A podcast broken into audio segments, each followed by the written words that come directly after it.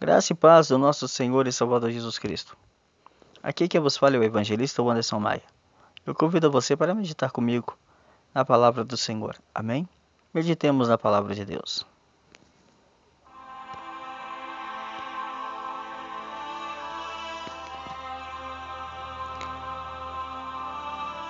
Louvar nos tempos bons e nos tempos ruins. Hebreus, capítulo 13, versículo 15, diz assim: Por meio de Jesus, portanto, ofereçamos continuamente a Deus um sacrifício de louvor, que é fruto de lábios que confessam o seu nome. Queridos, podemos louvar a Deus nos tempos bons, nos momentos bons, e podemos louvar a Deus em tempos difíceis. Eu não sei se vamos entender completamente o que é bom ou ruim para nós deste tempo da eternidade. Quando somos jovens, pensamos que certas coisas são boas, como o sucesso, enquanto outras coisas são ruins, como as dificuldades.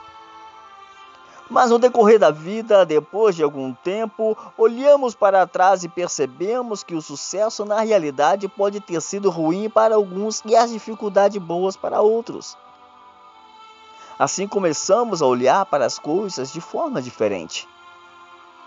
E, às vezes, as coisas que pensamos serem muito boas acabam sendo ruins. Por outro lado, as coisas que pensamos que pensávamos, né, serem ruins, na realidade, acabaram sendo aquelas coisas realmente muito boas. Deus pode tomar todas as coisas boas e ruins. E conforme está no livro de Romanos 8, 28, assim, agir em todas as coisas para o bem daqueles que amam e que foram chamados de acordo com seu propósito. Em outras traduções diz assim: tudo coopera para o bem daqueles que amam a Deus, que foram chamados segundo o seu propósito. Ele toma todos os eventos de nossas vidas, as coisas boas e as chamadas coisas ruins, e as colocam no forno da adversidade. Quando estiver pronto, dizemos: Isso está bom mas talvez não digamos isso até que chegue a hora. Como cristãos, devemos entender que Deus está no controle de todas as circunstâncias que cercam as nossas vidas, as coisas boas também e as más. Obviamente, devemos também saber que Deus nos ama e está sempre cuidando do nosso bem eterno mesmo quando passamos por momentos difíceis. Como em Coríntios, em 2 Coríntios, capítulo 4, versículo 17, nos diz: Pois os nossos sentimentos leves e momentâneos estão produzidos para nós uma glória eterna que pesa mais do que todos eles. Para concluir, deixa a seguinte mensagem: Portanto, precisamos dar graças a Deus. No momento bom e no momento ruim. Precisamos agradecer a Deus em todo o tempo, no tempo bom e no tempo ruim.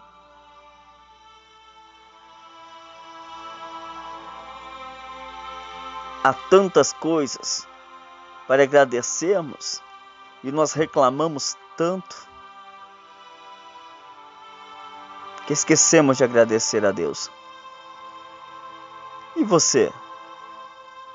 Já deu graças a Deus hoje? Independente do que houve contigo? Responda para ti mesmo, dentro do teu coração. Já agradeceu a Deus pela diversidade que você está passando? Agradeceu a Deus pela dificuldade que você enfrenta? em tudo dai graças, pois esta é a vontade de Deus para conosco. Porque sem adversidade não há conquista, sem adversidade não há vitória. Sem as, sem as adversidades não há o grande prêmio, que é a bênção do Senhor. Que é um exemplo para Josué chegar na cidade de Jericó, na terra que mana leite e mel. Ele teve duas dificuldades. Uma, o Rio Jordão. Duas, o muro. Talvez você esteja no rio para atravessar o Rio Jordão. Você atravessa o Jordão, mas adiante está o muro. Use a tua fé. Mas dá graças a Deus, porque Ele está contigo agora aí, dizendo: Eu estou com você e não te atemorize. Então, meu amigo, tá na dificuldade? Dê graças a Deus. Ah, mas é fácil, evangelista Anderson, você falar isso. Amados, eu não falo algo que eu não esteja fazendo. Eu faço. No momento da adversidade, eu dou graças a Deus. Porque serve de experiência para mim. Então, você já deu graças a Deus hoje? Fica na paz do Senhor Jesus. Que Deus em Cristo vos abençoe.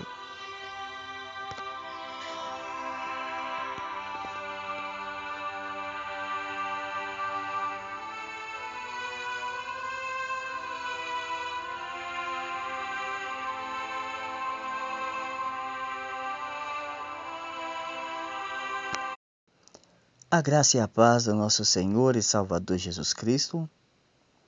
Aqui quem vos fala é o evangelista Anderson Maia.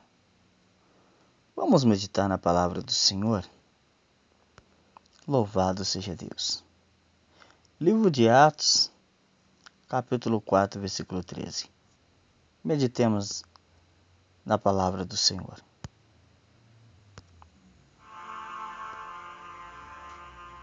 Aleluia. Glória a Jesus.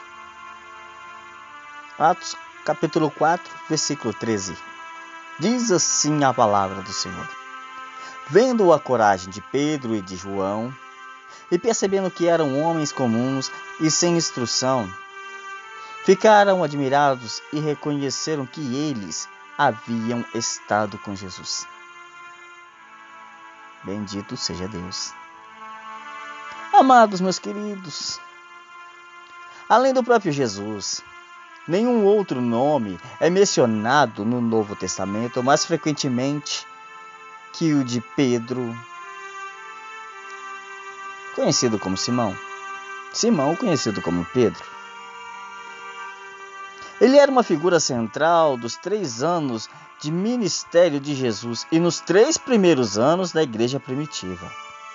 Nenhuma outra pessoa falou tão frequentemente ou foi tão mencionada nos evangelhos quanto Pedro. Nenhum outro discípulo foi tão frequentemente reprovado e corrigido quanto Pedro. Enquanto outros poderiam ter pensado coisas erradas, Pedro os alertava. Ele parecia dizer coisas que lhe viessem à mente naquele momento. E as pessoas sempre sabiam onde estavam com Pedro.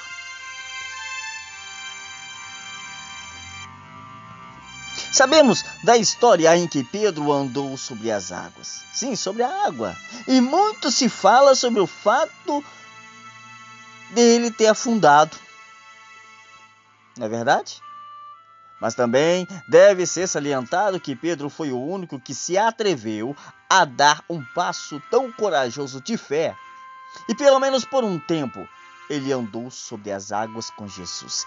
Pedro andou sobre as águas com Jesus. Eu digo de novo, Pedro andou nas águas com Jesus. Amados, em Cesareia, Jesus perguntou aos discípulos, lá em Mateus 16, 16, diz assim: E vocês? Quem dizem que eu sou? Aí lá vem Simão Pedro respondendo: Tu és o Cristo, o Filho do Deus vivo.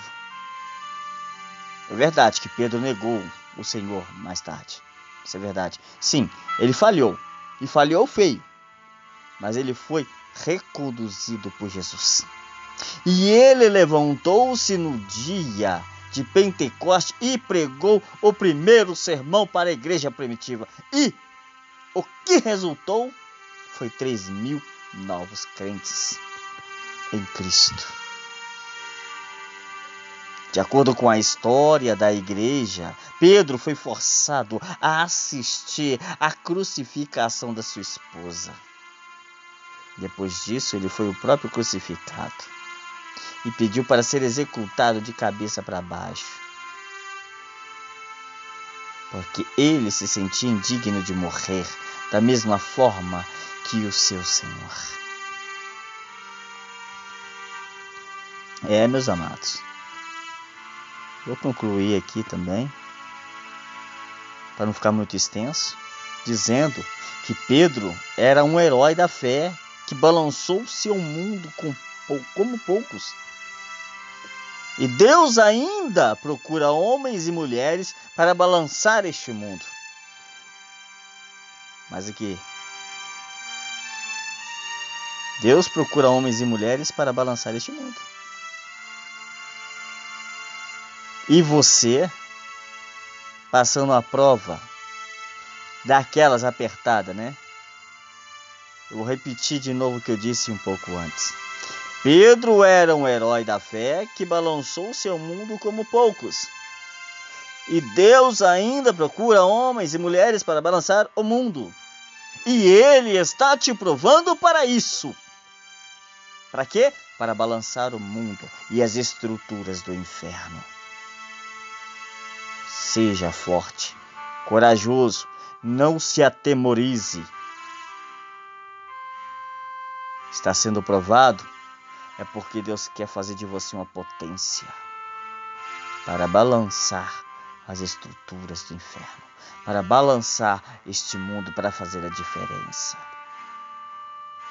Essa prova que você está passando, essa dificuldade que você está passando, não é para a sua derrota, é para que o nome do Senhor seja glorificado e que o mundo possa olhar para você e dizer: Ele sofreu, ela sofreu, mas venceu. Sabe por quê? Porque você é mais que vencedor em Cristo Jesus. Que Deus lhe abençoe grandemente.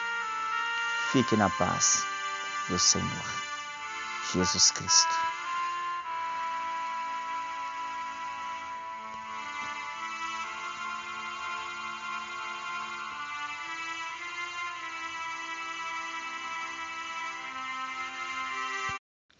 A graça e a paz do nosso Senhor e Salvador Jesus Cristo. Aqui quem vos fala é o evangelista Anderson Maia. Vamos meditar na palavra de Deus?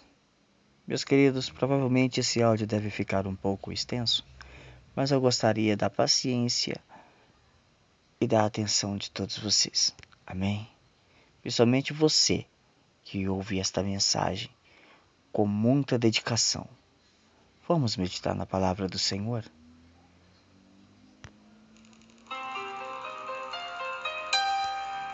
Aleluia! Grande Deus maravilhoso.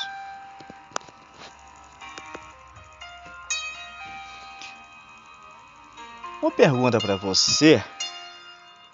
O que significa aquietai-vos e sabeis que eu sou Deus? Interessante essa frase o Senhor falando conosco, né? Aquietai-vos e sabeis que eu sou Deus. Está lá em Salmos 46, versículo 10. O versículo que diz assim, repito: Aquietai-vos e sabeis que eu sou Deus. Significa que o povo de Deus não deve ficar aterrorizado mas deve reconhecer a soberania do Senhor sobre todas as coisas. Conhecer a Deus e admirar sua providência é motivo de paz para os crentes.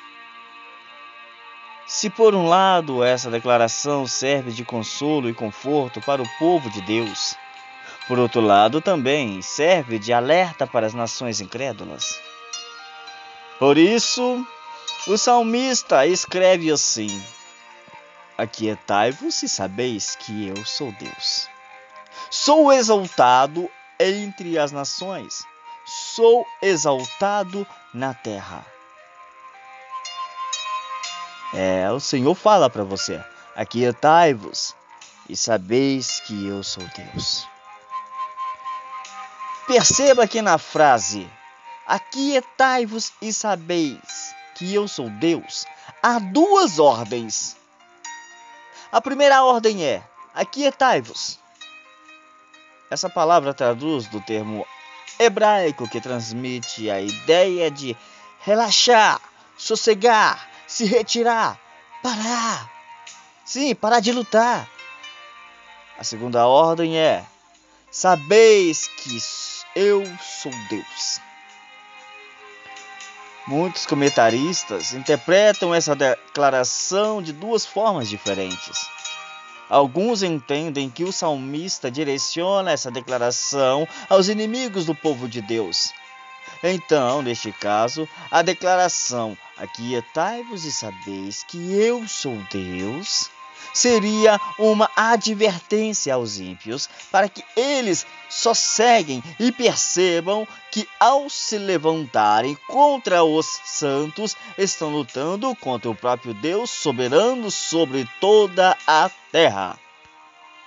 Mas Outros interpretam essa declaração como uma, uma exortação de conforto aos crentes. Uma declaração que aponta para o cuidado do Senhor para com seu povo. Aleluia. Glória a Deus. Deus preserva seus filhos. Sim, Deus preserva seus filhos de sucumbir diante dos ataques do inimigo e revela que a garantia da vitória final não está na força humana, mas na ação divina. As duas interpretações fazem sentido dentro do contexto desse salmo, embora essa última interpretação seja mais amplamente utilizada. Contudo, talvez uma não anule a outra. Para o crente, a declaração Aquietai-vos e sabeis que eu sou Deus é um lembrete de que o sucesso da batalha não depende das suas próprias habilidades. Que não faz sentido se desesperar quando ele tem a seu favor o Deus Todo-Poderoso. Cabe a ele apenas não mexer em nada, aquietar, descansar na presença protetora do nosso Deus Todo-Poderoso o Senhor dos Exércitos. É, já para os ímpios, a mesma declaração pode ser uma advertência sobre quão inútil é atacar o povo que pertence ao Senhor.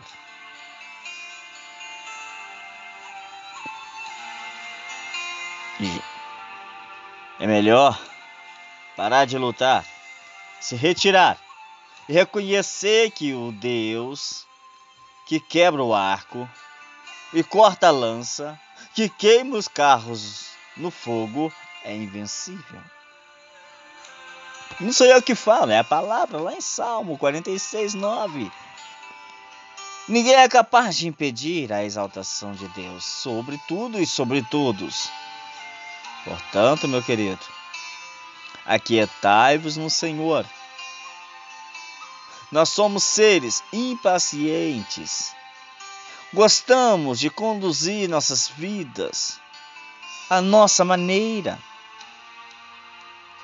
Gostamos da ilusão de que controlamos o tempo, as estações e as ocasiões da vida.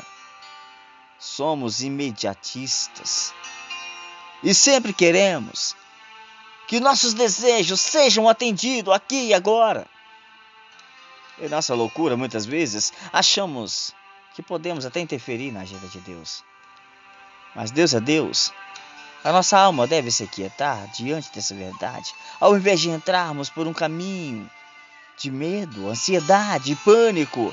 Devemos abraçar a quietude que há no conforto do refúgio da providência de Deus. Há um momento certo para agir, em obediência a Deus. Mas até essa hora não chegue, devemos deixar que Deus trabalhe livremente a seu tempo e a seu modo. Se nós dedicarmos a crer em Suas promessas, estaremos ocupados demais para interferir.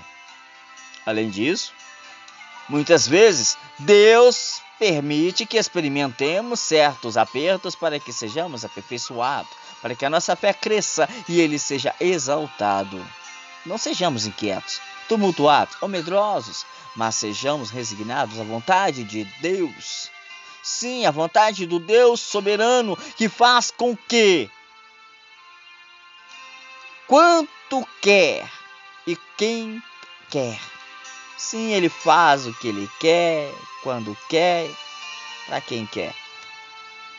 A Bíblia ensina que Deus é imutável em sua natureza. Propósitos e promessas, ou seja, Deus é Deus. Ele é onipotente, ele tem todo o poder necessário para cuidar e socorrer aqueles que são seus, independente das circunstâncias. Para concluir, meu amado, Deus onisciente conhece seus filhos. O Deus onisciente, ele conhece os seus filhos, ele sabe todas as coisas, bem como os casos e problemas de cada um deles. Ele sabe como e onde escondê-los até que a tempestade acabe. Ele é totalmente sábio e faz todas as coisas segundo o conselho de sua própria vontade. Portanto, que ecoe em nosso ser este maravilhoso conselho: aquietai-vos e sabeis que eu sou Deus. Que encontremos prazer e consolo nessa verdade. Porque, afinal, Ele faz com que todas as coisas cooperem para o bem daqueles que o amam e são chamados segundo o seu propósito. Está escrito lá em Romanos 8, 28. Pense nisso, meu amado. Deus é Deus. E então, ele fala para você: Aquietai-vos e sabeis que eu sou Deus. Independente da luta, da prova que você está passando, aquietai-vos e sabeis que eu sou Deus. Fique na paz e que Deus vos abençoe ricamente e poderosamente. Que a paz do Senhor entre dentro do teu lar. Que abençoe a tua parentela dos que estão perto, dos que estão longe. Do mais novo ao mais velho, do mais velho ao mais novo. Que Deus abençoe a cada um de vocês. Que a graça e a paz do nosso Senhor e Salvador Jesus Cristo esteja sobre a tua vida. Aqui quem vos fala é o evangelista Anderson Maia. E nesse dia chamado hoje eu quero trazer uma mensagem para você. Então, meditemos na palavra do Senhor.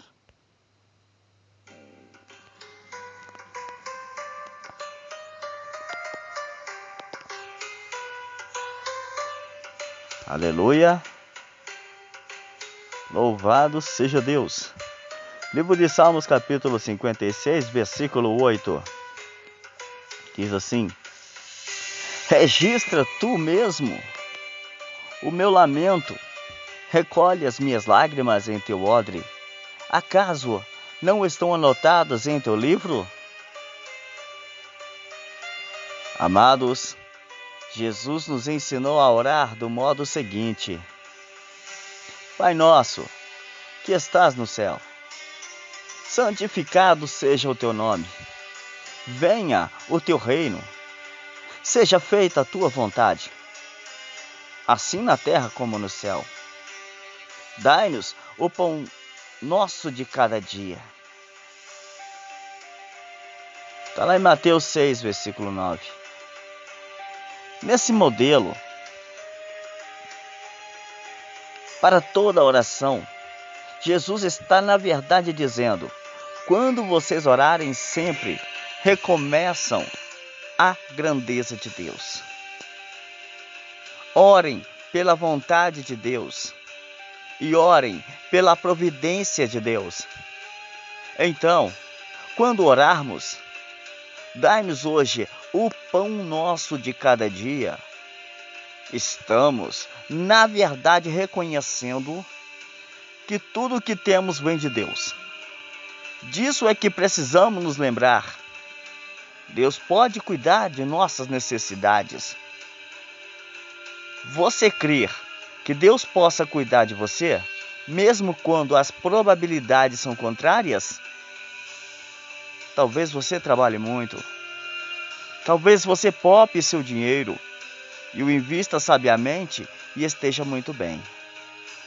E talvez você diga: Bom, sei que veio de Deus, mas eu fiz a minha parte. Não, veio tudo de Deus. A habilidade de pensar com clareza veio de Deus. O batimento do seu coração veio de Deus. O sangue correndo em suas veias veio de Deus. Tudo que você tem vem do Senhor, inclusive as roupas que você está vestindo. O carro que você dirige, a casa em que você vive e os dons espirituais e talentos e que você o que você tenha, o que você talvez tenha, vem de Deus. É tudo do Senhor. Então, então, quando orarmos, lembremos que tudo vem de Deus.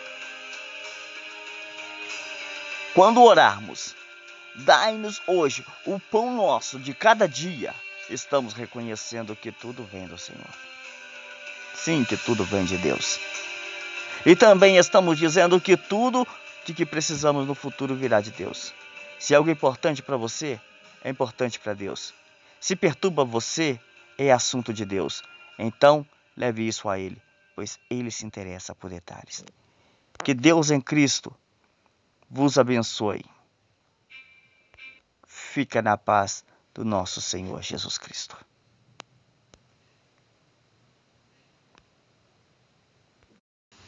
Graça e paz ao nosso Senhor e Salvador Jesus Cristo. Aqui quem fala é Wanderson Maia. E vamos meditar na palavra do Senhor. O tema: O que a palavra do Senhor nos fala sobre a hipocrisia? Profundo? É o que vamos falar agora neste momento. Ao que estarei trazendo ao coração de cada um, em nome de Jesus. Meditemos na palavra do Senhor. Aleluia, louvado seja Deus. Amados, a hipocrisia está no coração de muitos. Apenas são poucas pessoas que querem ter um coração puro e sincero a Deus. Também vemos que a hipocrisia não é uma coisa rara de se ver, pois encontramos muita falsidade, mentiras e fingimentos em muita gente. Sim, em muita gente que não quer nada sério com Deus. Hipocrisia também é fazer as coisas para querer se mostrar. Ou seja, o hipócrita, ele ajuda as pessoas, só que depois faz propaganda para si mesmo sobre as coisas que fez. Ainda assim, quando ele ora ou jejua, demonstra em público o que está fazendo para assim ser admirado, aplaudido, ovacionado por uma pessoa santa, como se fosse uma pessoa santa e honesta. Sendo que na verdade ele é um fingido, um falso, mentiroso. O hipócrita, ele nunca revela seus erros, ele esconde ou até mesmo ignora, mas prefere julgar os erros dos outros. Portanto, a hipocrisia é isso: fingimento, falsidade, mentira ou deslealdade. Dizer que é santo e depois praticar hipocrisia está enganando a si mesmo. Ser hipócrita não agrada a Deus de maneira nenhuma. Mas se for sincero e fiel a Ele, obedecendo a Sua palavra e seguir seus bons conselhos, com certeza o Senhor vai sempre estar conosco e vai nos ajudar em todos os nossos momentos mais difíceis para uma boa meditação na palavra de Deus. Nós vemos versículos na Bíblia Sagrada que fala sobre a hipocrisia. Guarde a palavra de Deus em seu coração e comece agora mesmo a praticar os seus melhores conselhos. E para não ficar somente em minhas palavras, vamos para a Bíblia. Vamos lá. Mateus 7, capítulo, Mateus capítulo 7, versículo 5, me desculpe. Mateus 7, versículo 3. É, a seguir. Por que você repara o cisco que está no olho do teu irmão e não dá conta da viga que está no seu próprio olho? Como você pode dizer a seu irmão: Deixe tirar o cisco do teu olho, enquanto uma viga está no seu? Hipócrita, tira a primeira viga do seu olho, então você verá claramente para tirar o cisco do olho do seu irmão. E novamente, Mateus 15, versículo 7. O Senhor Jesus falando: Hipócritas, Bem profetizou Isaías acerca de vocês, dizendo: Este povo me honra com seus lábios, mas o seu, seu coração está longe de mim. Em vão me adoram. Seus ensinamentos não passam de regras ensinadas por homens. ah, em 1 João, capítulo 1, versículo 6, nos fala assim: Se afirmarmos que temos comunhão com Ele e andamos nas trevas, mentimos e não praticamos a verdade. Mateus 6, versículo 2 a seguir. Portanto, quando você der esmola, não anuncie isso com trombetas, como fazem os hipócritas nas sinagogas e na rua, a fim de serem honrados pelos outros. Eu garanto que eles já receberam a sua recompensa plena. Mas quando você der esmola, que a mão esquerda não saiba o que está fazendo a direita, de forma que você preste a sua ajuda em segredo. E seu pai que vê em secreto e ele em segredo me recompensará. E quantos estão fazendo isso? Anunciam nas redes sociais, tiram foto, fazem o que for. Eu fiz isso, eu fiz aquilo, hipócrita. Não é para fazer isso. O Senhor Jesus fala aqui que é para fazer em secreto, meu querido. É a palavra do Senhor que fala em Mateus 6, capítulo 5 a seguir. Quando vocês orarem, não seja como os hipócritas que gostam de ficar orando em pé na sinagoga e nas esquinas, a fim de serem vistos pelos outros. Eu asseguro que eles já receberam sua recompensa plena. Mas se você orar, vá para o seu quarto, feche a porta, ora seu pai que está em secreto. Então seu pai que vem em secreto recompensará. É, Mateus 6, 16. Também nos fala um fato principal aqui. O Senhor Jesus falando: quando jejuares, não mostrem uma aparência triste como os hipócritas. Eles mudam a aparência do rosto a fim que os outros vejam que ele está jejuando. E quantos fazem isso, na é verdade, amados? E o Senhor fala aqui: eu digo verdadeiramente que eles já receberam sua recompensa plena. Ao jejuar, meu querido, arrume o cabelo, lave o rosto, para que não pareça aos outros que você está jejuando, mas apenas a seu pai que está em secreto. E o seu pai que vem em secreto recompensará. Você jejuou hoje? Não precisa falar para ninguém. Fique em secreto entre você e Deus, não precisa anunciar. Você está sendo hipócrita. É a palavra que fala.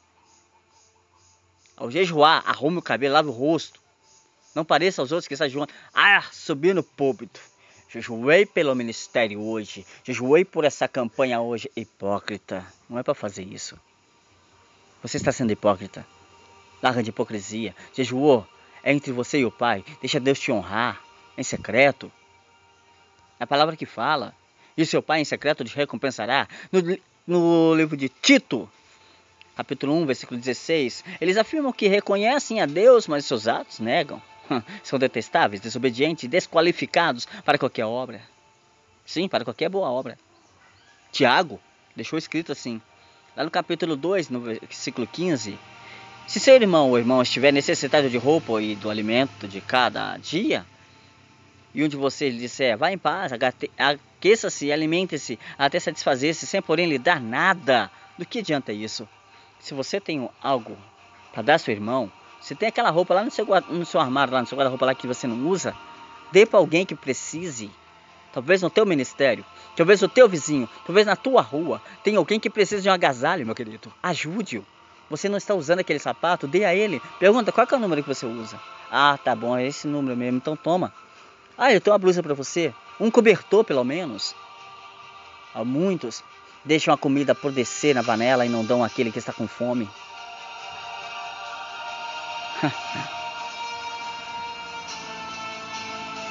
Provérbios 25, 19. Como dente estragado ou pé deslocado é a confiança do hipócrita na hora da dificuldade. Mateus 7, 15. Cuidado com os falsos profetas. Eles vêm vestidos de peles de ovelhas, mas por dentro são lobos devoradores. E tem muitos assim no nosso meio.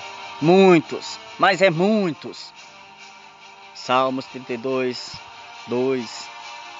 Como é feliz aquele que o Senhor não atribui culpa e em quem não há hipocrisia. Enquanto eu mantinha escondidos meus pecados, o meu corpo definhava de tanto gemer. Pois o dia e noite a tua mão pesava sobre mim, minhas forças foram se esgotando, em como tempo de seca. Então reconheci diante de ti meu, pe... meu pecado não te encobri as minhas culpas, eu disse, confessarei as minhas transgressões ao Senhor, e tu perdoaste a culpa do meu pecado. Quantos estão em pecado em cima dos públicos? Quantos estão andando por aí? Quantos itinerantes estão pregando em pecado nos seus altares? Nos seus públicos, pastores? Quantos? Quantos? E você não sabe? Vigia, pede discernimento a Deus. Se você pecou, fala com Deus. Se o pecado foi grande, fala com o teu segundo dirigente, fala com ele, olha meu querido, meu, meu pecado está cheirando mal às narinas de Deus, eu vou me recuar um pouco. Não é feio para você. É honrável.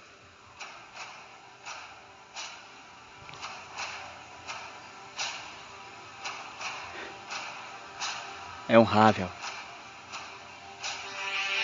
1 Pedro, capítulo 2, versículo 1.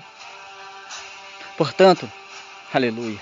Livre-se de toda maldade, de todo engano, hipocrisia, inveja e toda espécie de maledicência. Fique livre disso, amados. Em Mateus 23, o Senhor Jesus Cristo fala assim lá no versículo 27. Ai de vocês, mestres da lei e fariseus hipócritas, vocês são como sepulcros caiados. Fora são bonitos, mas por dentro são cheios de ossos, de todo tipo de imundície. Assim são vocês, por fora parecem justos ao povo, mas por dentro são cheios de hipocrisia e maldade. E tem muitos assim. Louvam, fazem, acontecem, mas por dentro são podres de pecado, são podres de inveja, são podres de mentiras, são podres de hipocrisia. Cheio de maldade, fala mal do membro pelas costas, fala mal do teu irmão pelas costas. Vigia. Lucas 12, primeiro. Neste meio tempo, tendo se juntado uma multidão de milhares de pessoas, ao ponto de atropelarem umas às outras, Jesus começou a falar primeiramente aos discípulos, dizendo: Tenham cuidado com o fermento dos fariseus, que é o que? A hipocrisia. Não há nada escondido que não venha a ser descoberto, e o oculto que não venha a ser conhecido. Tudo vai ser desvendado, meu amado, tudo vai ser desvendado em Provérbios 26, 23, como uma camada de esmalte sobre um vaso de barro, os lábios amistosos podem ocultar um coração mau. Quem odeia disfarça suas intenções com os lábios, mas o coração abriga a falsidade. Embora a sua conversa seja mansa, não acredite nele, pois seu coração está cheio de maldade. Ele pode fingir e esconder o seu ódio, mas a sua maldade está exposta em público. E será? Mateus 22, 18. Mas Jesus, percebendo a, a má intenção deles, perguntou: Hipócritas, por que vocês estão pondo a, a minha prova? Quantos estão pondo a prova aí, o irmão, a irmã, o profeta? Lucas 6, 42. Como você pode dizer a seu irmão: Irmão, deixe-me tirar o cisco do teu olho, sendo que você mesmo não consegue ver a viga que está no seu olho, hipócrita. Tire a primeira viga do seu. Então você verá claramente para tirar o cisco do teu irmão, do olho do teu irmão. Lá em Mateus 12, 84, o Senhor Jesus Cristo abre a boca e fala, raça de víbora, como vocês podem... Como vocês podem... Que são maus dizer coisas boas. Pois a boca fala, o coração está cheio. Para concluir, meus amados. Em 1 Timóteo 4, versículo 1. O Espírito diz claramente que nos últimos tempos alguns abandonarão a fé e seguirão espíritos enganadores e doutrinas de demônios. Tais ensinamentos vêm de homens. Sim, vêm de homens hipócritas e mentirosos que têm a consciência cauterizada. Nesse final dos tempos, a hipocrisia está tomando conta dos altares. A verdade não está sendo pregada como tem que ser. Os profetas estão calados. Os ministros estão mudos por medo. Os pastores não estão pregando mais sobre pecado por medo de perder membros. Antes você perder membros do que perder sua salvação, pastor. E há profetas, pessoas que Deus confiou, o dono da profecia está calado, vendo as coisas não fala. Deus vai cobrar de você. E não vai cobrar bonito, não, vai cobrar feio. O sangue será derramado em tuas mãos. Profeta, abre a tua boca e profetiza, não seja hipócrita. Portanto, que venhamos conhecer mais e mais as Escrituras e fugir da hipocrisia desses tempos vindouros. E nesses tempos atuais, porque Jesus está voltando. Guarda o que tens para que ninguém tome a tua coroa. Fiquem na paz e que Deus abençoe a cada um de vocês.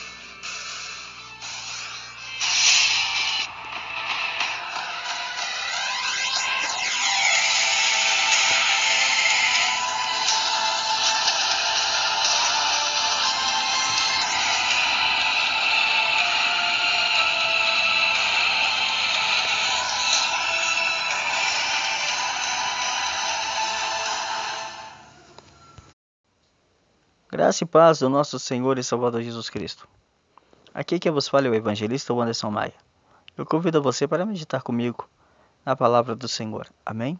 Meditemos na palavra de Deus.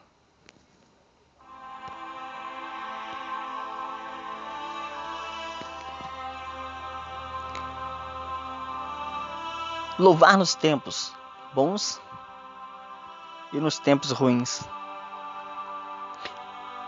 Hebreus capítulo 13, versículo 15, diz assim: Por meio de Jesus, portanto, ofereçamos continuamente a Deus um sacrifício de louvor, que é fruto de lábios que confessam o seu nome.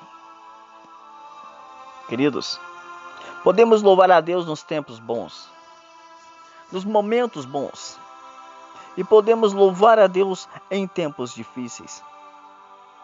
Eu não sei se vamos entender completamente o que é bom ou ruim para nós deste tempo da eternidade.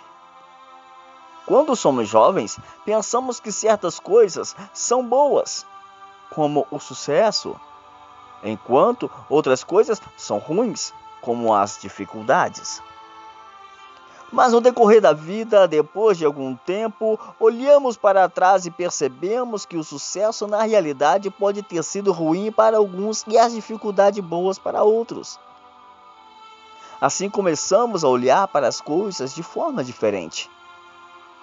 E, às vezes, as coisas que pensamos serem muito boas acabam sendo ruins. Por outro lado, as coisas que pensamos que pensávamos, né, serem ruins, na realidade, acabaram sendo aquelas coisas realmente muito boas. Deus pode tomar todas as coisas boas e ruins. E conforme está no livro de Romanos 8, 28, assim, agir em todas as coisas para o bem daqueles que amam e que foram chamados de acordo com seu propósito. Em outras traduções diz assim: tudo coopera para o bem daqueles que amam a Deus, que foram chamados segundo o seu propósito. Ele toma todos os eventos de nossas vidas, as coisas boas e as chamadas coisas ruins, e as colocam no forno da adversidade. Quando estiver pronto, dizemos: Isso está bom mas talvez não digamos isso até que chegue a hora. Como cristãos, Devemos entender que Deus está no controle de todas as circunstâncias que cercam as nossas vidas. As coisas boas também e as más. Obviamente. Devemos também saber que Deus nos ama e está sempre cuidando do nosso bem eterno, mesmo quando passamos por momentos difíceis como em Coríntios, em 2 Coríntios, capítulo 4, versículo 17, nos diz: Pois os nossos sentimentos leves e momentâneos estão produzidos para nós uma glória eterna que pesa mais do que todos eles. Para concluir, deixa a seguinte mensagem. Portanto, Precisamos dar graças a Deus. No momento bom e no momento ruim. Precisamos agradecer a Deus em todo o tempo, no tempo bom e no tempo ruim.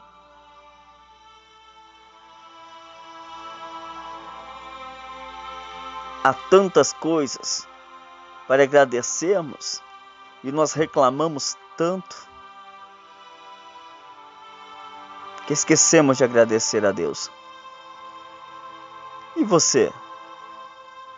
Já deu graças a Deus hoje?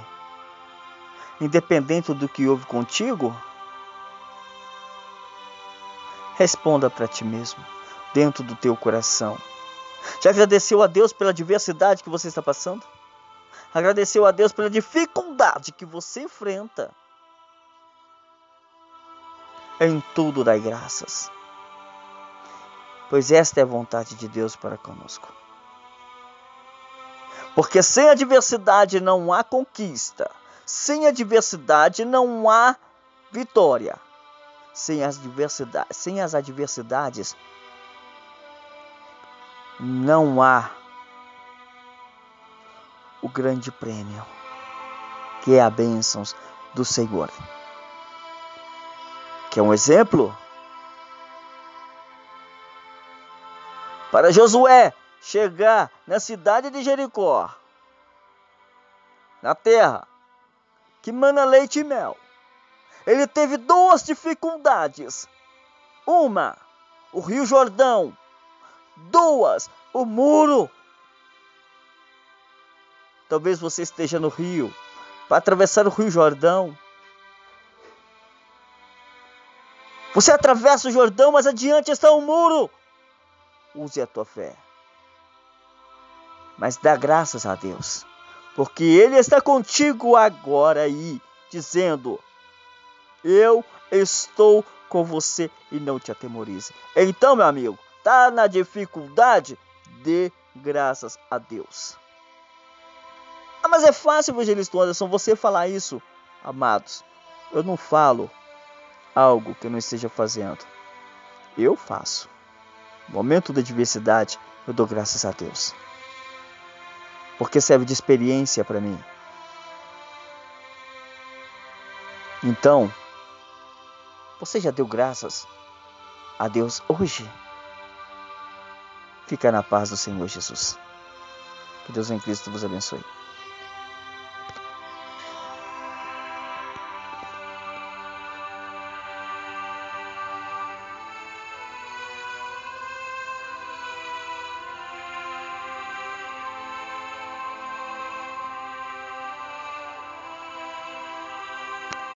A graça e a paz do nosso Senhor e Salvador Jesus Cristo. Aqui quem vos fala é o evangelista Anderson Maia. Convido você para meditar comigo na palavra do Senhor. Meditemos na palavra do Senhor Jesus.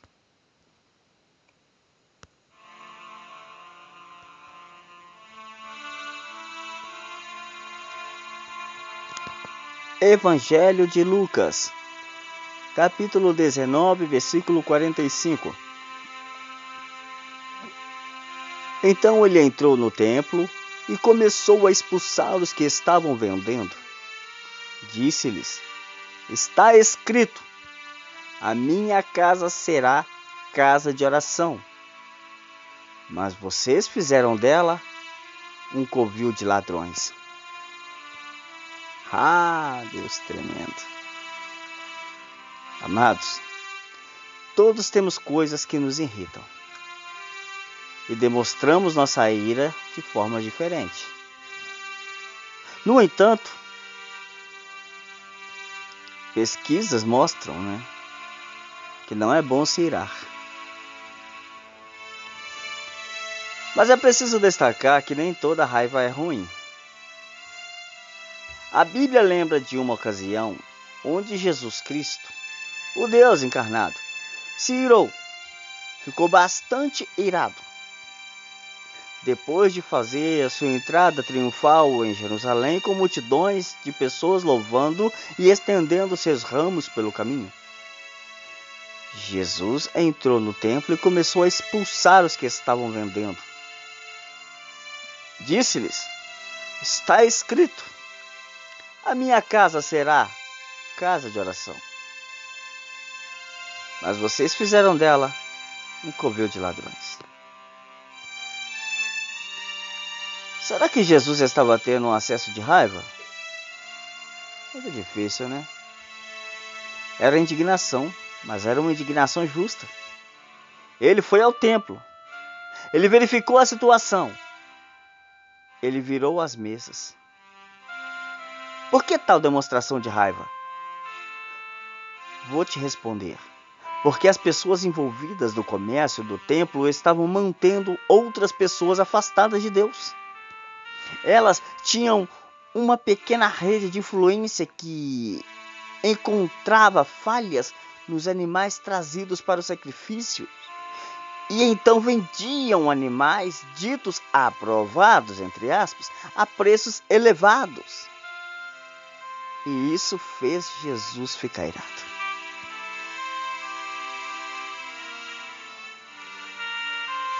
Vou concluir aqui dizendo: Deus fica irado quando pessoas ficam no caminho de pecadores que querem se aproximar dele. Deus fica irado quando alguém quer se entregar a Jesus e vê outras pessoas com maus atos, fofocando, humilhando, faz, dando mau testemunho. Deus fica irado com pessoas que ficam no caminho de pecadores que querem se aproximar dele. Não falo de pecadores fora da igreja, pecadores de, de dentro do nosso meio. Pessoas de má conduta de má índole. Pessoas que dizem ser o que não é, cheias de santidades, mas por dentro são sepulcros caiados. Pessoas que rotam santidade, mas a língua é maior do que a gravata que usa, maior do que o vestido longo que usa. Essas pessoas estão no caminho daqueles que querem se arrepender dos seus pecados de verdade pessoas do nosso meio, do nosso da nossa religião, como muitos falam. Portanto, Deus não gosta quando nos metemos no caminho. Isso acontece bastante na igreja. Acontece muito em nosso meio cristão.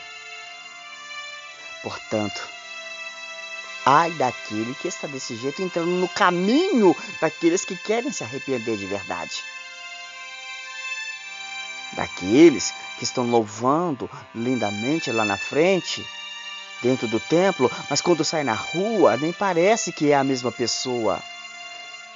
Dupla face miserável, hipócrita, raça de víbora.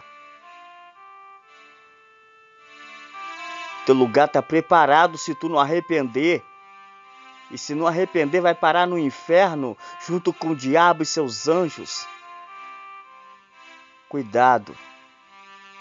Não estou julgando, é a Bíblia que diz que os maldizentes ficam lá no inferno. Os fofoqueiros vão para o inferno. Todo aquele que ama e pratica a iniquidade vai para o inferno. Você está no caminho daquele que está querendo se arrepender de verdade dos maus caminhos. Cuidado. A igreja não deve ser um museu de santos. Não. A igreja, ela é um hospital. A igreja é uma ilha. A igreja é um barco. A igreja é pronto socorro. Ela deve ser um hospital de pecadores, um local onde as pessoas conhecem a Deus. Portanto, portanto,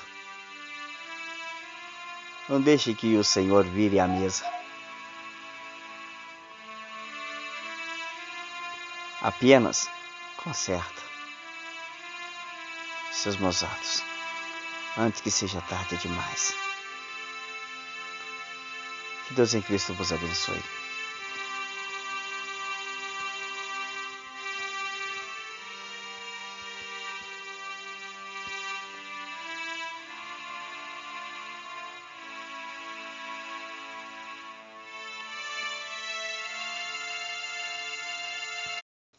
Graça e a paz do nosso Senhor e Salvador Jesus Cristo. Aqui quem vos fala é o evangelista Anderson Maia. Eu convido você para meditar comigo na palavra do Senhor. Amém? Meditemos na palavra de Deus.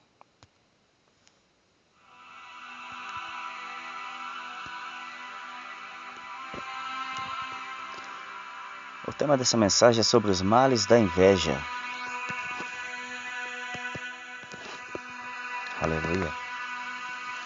Provérbios capítulo 14, versículo 30. Nos diz assim: A paz de espírito dá saúde ao corpo, mas a inveja destrói como um câncer. Em outras traduções está: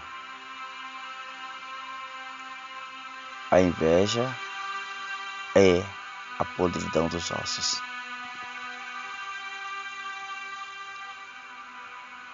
Amados, inveja significa um descontentamento ou desejo profundo por aquilo que pertence a outros. A inveja na Bíblia é classificada como uma das obras da carne. Os textos bíblicos não deixam dúvida de que a inveja é um perigoso pecado de ordem social. A palavra inveja significa olhar contra, no sentido de olhar com intenção maliciosa para alguém por causa de o que a pessoa é ou possui. Esse termo possui um significado amplo, mas quando aplicado em referência em um sentimento, transmite a ideia de um intenso ardor emocional. Algumas vezes este mesmo termo é traduzido pela palavra ciúme. Mas isso não quer dizer que ciúme é inveja e inveja são sinônimos.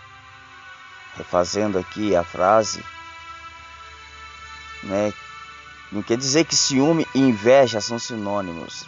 O ciúme tem mais a ver com medo de alguém perder aquilo que possui enquanto a inveja está mais relacionada ao rancor de alguém pelo fato de outras pessoas possuírem aquilo que ele não possui. Então, um exemplo: Fulano de Tal tem um carro tão bonito, puxa vida, eu não tenho, nem um Fusca. Queria tanto ter um carro assim. Olha aquele terno que bonito. Um dia eu quero ter um terno daquele jeito. Nossa, o irmão prega tão bem. Eu quero ser assim. Por que ele tem ou não tenho?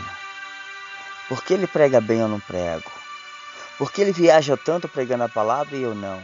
Por que ele, por que ele tem esse carro e eu não consigo ter? Por que ele tem essa casa bonita e eu não consigo ter? Por quê? Por quê? Por que eu não? Inveja. E a inveja é podridão dos ossos. É. Porque o ministério de tal pessoa está crescendo tanto e o meu tá esse fiasco. Por que fulano conseguiu tal cargo e eu não? A inveja, cuidado que inveja é coisa do demônio. É obra da carne, mas também o diabo usa a inveja. Por isso os intérpretes bíblicos falam do ciúme na Bíblia, tanto de forma positiva quanto negativa. Na forma negativa, o ciúme e a inveja se aproximam e denotam o mesmo tipo de pecado. A inveja é uma raiz cujo significado pode indicar um comportamento destrutivo.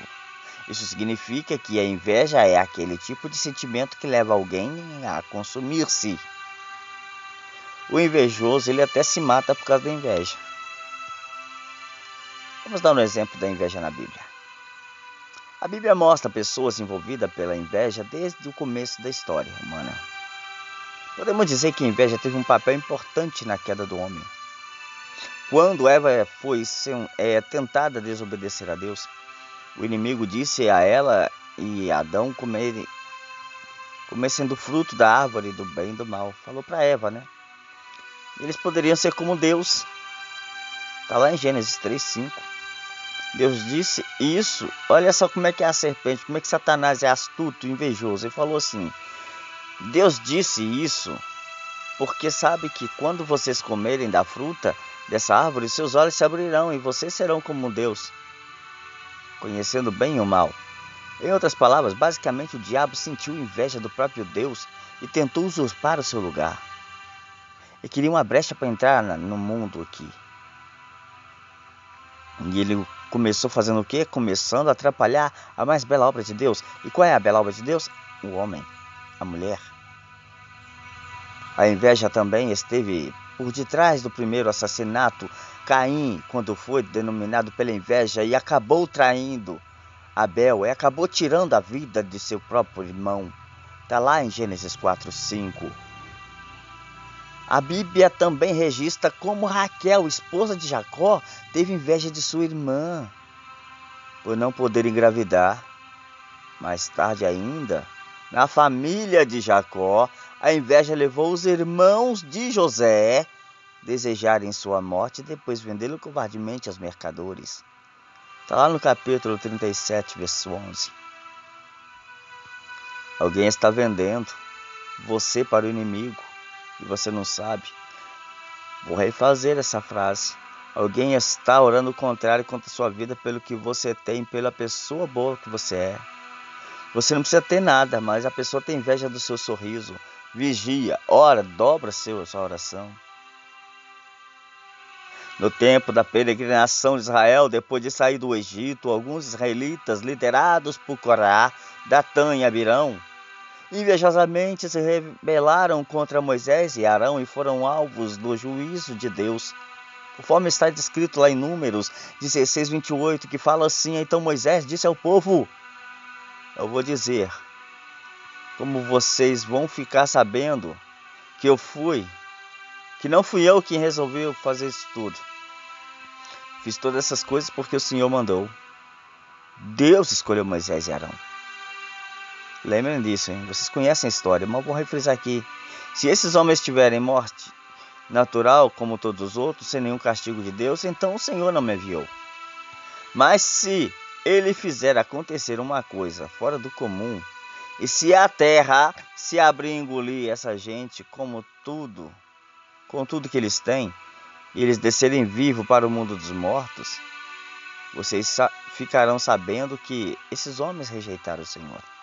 E aconteceu que assim que Moisés acabou de falar, a terra se abriu debaixo deles. E os engoliu com suas famílias, junto com outros seguidores de Corá e tudo que eles tinham. E assim desceram vivos para o mundo dos mortos eles e tudo o que possuíam. A terra cobriu eles e eles desapareceram. Ao ouvirem os gritos deles, todos os israelitas que estavam ali saíram correndo e gritando: A terra vai engolir a gente também. E nos fala lá no verso 35 que então o Senhor enviou o quê? Fogo e matou os 250 homens que haviam oferecido incenso. Lembra os mesmos lá praticamente que fizeram bezerro, né? Olha, a pessoa que tem inveja, ela chega a se consumir. Mas Deus também dá o castigo a essa pessoa se ela não se converter. Lembrem disso. Aqui foram os invejosos que foram engolidos pela terra. Talvez nem estava nos planos de Deus de fazer a terra engolir o povo, mas Moisés foi e falou: olha, e se a terra engolir? Aí Deus bateu o martelo, pronto. O ser humano veio do pó, então veio da terra, não é? Então vão para a terra também. Acabou. A terra abriu, pronto, comeu, virou comida de minhoca, virou barro, acabou. Foram vivos para o mundo dos mortos. Deus é amor, mas Deus é justiça, lembra disso também. Talvez você pode estar com inveja de alguém aí que é servo de Deus, que é profeta, que é menina dos olhos do Senhor. Lá em Salmo 106, versículo 16, né, lá, ó, ali no seu acampamento eles ficaram com inveja de Moisés e também de Arão, o sacerdote dedicado ao serviço do Senhor. Então a terra abriu e engoliu Datã, Abirão e sua família, e também foram engolidos todos eles. E fogo desceu sobre os seguidores deles e queimou aquela gente má. Olha, não adianta fugir, não tem como fugir de Deus não. É engolido pela terra, mas também pode ser queimado pelo fogo, o fogo da justiça. Um dos principais exemplos de pessoa invejosa na Bíblia é o rei Saul. Por inveja, ele perseguiu e tentou matar Davi. Está lá em 1 Samuel 18, vocês conhecem a história. Se vocês não conhecem a história, leia 1 Samuel 18. Agora, já lá no Novo Testamento, encontramos na pessoa do filho mais velho, na parábola do filho pródigo, o mau exemplo de alguém invejoso que não se alegou com a restauração de seu irmão e não soube desfrutar da presença do, da, do próprio pai. Quando o irmão, é, irmão chegou né? Chegou lá da, da, farra que ele tinha feito, perdido tudo, voltou para casa. O pai fez a festa agradecendo a Deus pela volta do filho. O mais velho não gostou. E quantas pessoas hoje em dia estão retornando para a presença do Senhor, reconciliando, que eram homens, mulheres usados por Deus e Deus quer usar novamente. A pessoa já olha e fala: "E lá vem". E vai se dizer santo. Deus transforma. Deus pega um vaso velho e transforma em um vaso maravilhoso. Quebra o vaso e transforma ele. Pode ser até um vaso melhor do que tu. Se tu não vigiar. Não sei quem está ouvindo essa mensagem, mas vigia. Não deixe que a inveja chegue a teu coração. Aleluia. No Novo Testamento também vemos que a inveja instigou as acusações dos líderes judeus contra Jesus e o levar à crucificação. E quantos aí estão levando líderes a ser crucificados pela língua do povo, pela língua de membros, pela língua de falsos obreiros? Ao invés de ajudar o seu líder, estão machucando o líder. Tem obreiros que estão machucando o pastor, ao invés de o ajudar, querendo posição, querendo status. O único status que você vai acabar tendo o único status que este mau obreiro vai acabar tendo é no inferno. É sendo atentado pelo diabo e seus anjos. Se não se consertar, se não consertar e chegar perto do líder e pedir perdão. Vigia. Ajude o teu líder, ajude o teu pastor, ajude o dirigente da tua igreja, o teu ministério. Eu falo isso também para não só no meio evangélico cristão, não. Eu falo isso no meio profissional. Tem pessoas querendo tomar o lugar do chefe, do patrão, querendo ser o chefe, mas ele não tem a capacidade de ser o servente, ele quer ser o pedreiro. Ele quer ser o marceneiro, ele quer ser o, ser o eletricista, mas ele tem a capacidade de ser o ajudante, do ajudante. Alguns mal chegos já quer sentar na janela, em vez de conhecer o ambiente, em vez de estudar o ambiente, já quer logo chegar e pai pum. Quer logo tomar as primeiras posições. Senta na última cadeira e aprenda primeiro. Jesus, os líderes, o crucificaram por causa da inveja. Naturalmente falando, nós sabemos que espiritualmente falando, ele veio para ser o sacrifício vivo por nós. Pilatos sabia muito bem que os líderes judeus haviam entregado Jesus porque tinham inveja dele. Tá lá, ó, Mateus 27, 18. E a confirmação em Marcos 15, 10, porque ele sabia muito bem que os chefes dos sacerdotes tinham inveja de Jesus e que era por isso que o haviam entregado a ele, porque os ensinamentos de Jesus eram ensinamentos maravilhosos e o deles, prosseguindo a mensagem. O que inveja faz?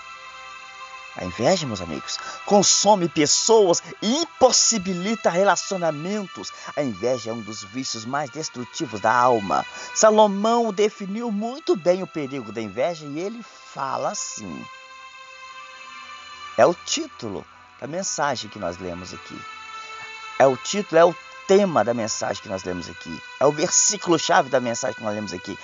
A paz de espírito traz saúde ao corpo, mas a inveja destrói como um câncer. Provérbios 14, 30. Ainda no livro de Provérbios, lemos sobre o poder devastador da inveja. Lá Provérbios 27, versículo 4 fala: Cruel é o furor e a impetuosa ira, mas quem vai parar a inveja? Os cristãos são exortados na Bíblia a não se entregarem à inveja, conforme está em Romanos 13, 13. Andemos honestamente como de dia, e não em glutonarias, nem bebedeiras, nem desonestidade, nem em dissoluções, nem em contenda, e no final tem o que? Inveja. Com referência em 2 Coríntios, capítulo 12, versículo 20, apóstolo Paulo deixa claro, porque receio que quando chegar, não vos ache como eu queria. Ou seja, achando vós como não querereis, que de alguma maneira há pendências, invejas, de novo inveja, né? Iras, porfias, difamações, intrigas, orgulhos e tumultos. Porque tem ministérios, tem locais que tem muitos invejosos. A palavra está sendo ministrada, mas o diabo semeou a semente da inveja no coração deste indivíduo, que ele está cego, surdo, mudo e nu. E não conhece a verdade totalmente. Vê a verdade, escuta a verdade, mas não procura conhecer a verdade tenta matar o outro espiritualmente por causa da inveja, por causa da intriga, por causa do ciúme, por causa da ira. Não vou com a cara de irmão, não vou com a cara de fulano, mas você vai acabar indo para o inferno se não converter raça de víbora. A inveja é uma obra da carne é um vício característico de uma vida não regenerada. E a palavra de Deus nos diz lá em Gálatas, capítulo 5, 21, que invejas, homicídios, bebedice, glutonarias, coisas semelhantes a essa, acerca das quais de antemão declaro, como também já era antes vos disse, que já os que cometem tais coisas não herdarão o reino de Deus. Eu sei que eu ultrapassei aqui pisei, sapateei em cima das vírgulas. Vou repetir aqui: inveja, homicídios. Inveja, o que eu estou falando aqui a mensagem toda? Homicídios, pessoas que matam. Mas no mundo espiritual está matando sonhos, projetos dos outros, com palavras cortantes, bebedices. Glutonarias, coisas semelhantes a esta, acerca das quais de antemão vos declaro, como também já antes vos disse, que não cometem tais coisas. Os que cometem tais coisas não herdarão o reino de Deus. Em 1 Timóteo capítulo 6, verso 4, diz assim: é soberbo e nada sabe, mas delira acerca de questões e contendas de palavras, das quais nascem invejas, contendas blasfêmias, ruins suspeitas, perversas contendas de homens corruptos de entendimentos e privados da verdade. Cuidando que ganho seja piedade, aparta-te dos tais. Para concluir, no livro de Tito, capítulo 3, verso 3, 4, diz assim: Porque também nós éramos outro tempo insensatos, desobedientes, extraviados, servindo a várias concupiscências e deleites, vivendo em malícias, invejas, odiosos, odiando-vos uns aos outros. Mas quando apareceu a benignidade e o amor de Deus, nosso Salvador, para com os homens, amados, aí nós fomos transformados. Concluo aqui: a inveja jamais deve ser tolerada na igreja, pois ela é uma ameaça à unidade cristã. Por isso, Tiago escreve: Quem dentre vós é sábio e inteligente? Mostre pelo seu bom trato as suas obras em mansidão de sabedoria. Mas, se tendes amarga inveja e sentimento faccioso em vosso coração, não vos glorieis, nem mintais contra a verdade. Essa é a sabedoria que vem do alto, mas é terrena. Essa não é a sabedoria que vem do alto, mas é terrena. Afinal, é diabólica. Repito, essa não é a sabedoria que vem do alto, mas é terrena, animal e diabólica. Porque onde há inveja e espírito faccioso, aí há perturbação de toda obra perversa. Tiago 3,13 Medite nessa palavra e que Deus em Cristo vos abençoe.